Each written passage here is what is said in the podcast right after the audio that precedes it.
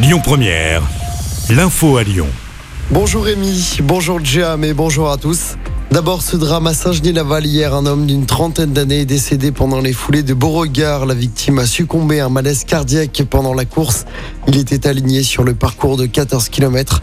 Malgré l'intervention des secours, il n'a pas survécu. Dans l'actualité locale également, plusieurs blessés dans un accident de la route dans l'agglomération lyonnaise la nuit dernière. Vers 4 heures du matin, une voiture a fait une sortie de route. C'était sur l'A6 à hauteur de Dardy. La voiture a terminé sa course sur le toit après plusieurs tonneaux. Six personnes ont été blessées. Les circonstances de l'accident ne sont pas encore connues. Après le pont Morand, c'est au tour du pont Lafayette d'être réaménagé en faveur des piétons et des cyclistes. Les travaux débutent aujourd'hui. Il y aura une voie en moins pour les voitures et une vraie piste pour les cyclistes. Les travaux vont durer jusqu'au 25 août prochain. La circulation automobile sera coupée pendant toute la durée des travaux.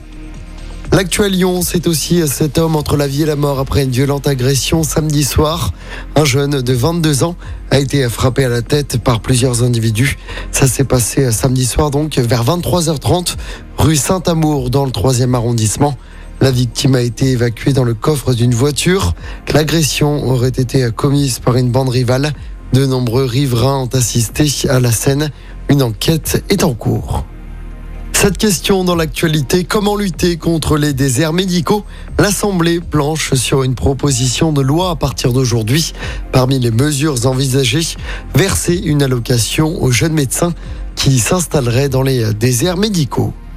Et puis avis aux fans de cinéma, le prix Lumière 2023 dévoilé ce lundi. On saura qui succède à Tim Burton. La 15e édition du Festival Lumière se déroule à Lyon du 14 au 22 octobre. En sport, en tennis, Novak Djokovic redevient le nouveau numéro 1 mondial aujourd'hui. Le Serbe a remporté hier le tournoi de Roland Garros, son 23e titre en Grand Chelem, un record absolu. Et puis en football, encore un forfait en équipe de France, celui d'Adrien Rabiot. Le milieu de la Juventus est blessé au mollet droit. Il est remplacé par Boubacar Camara.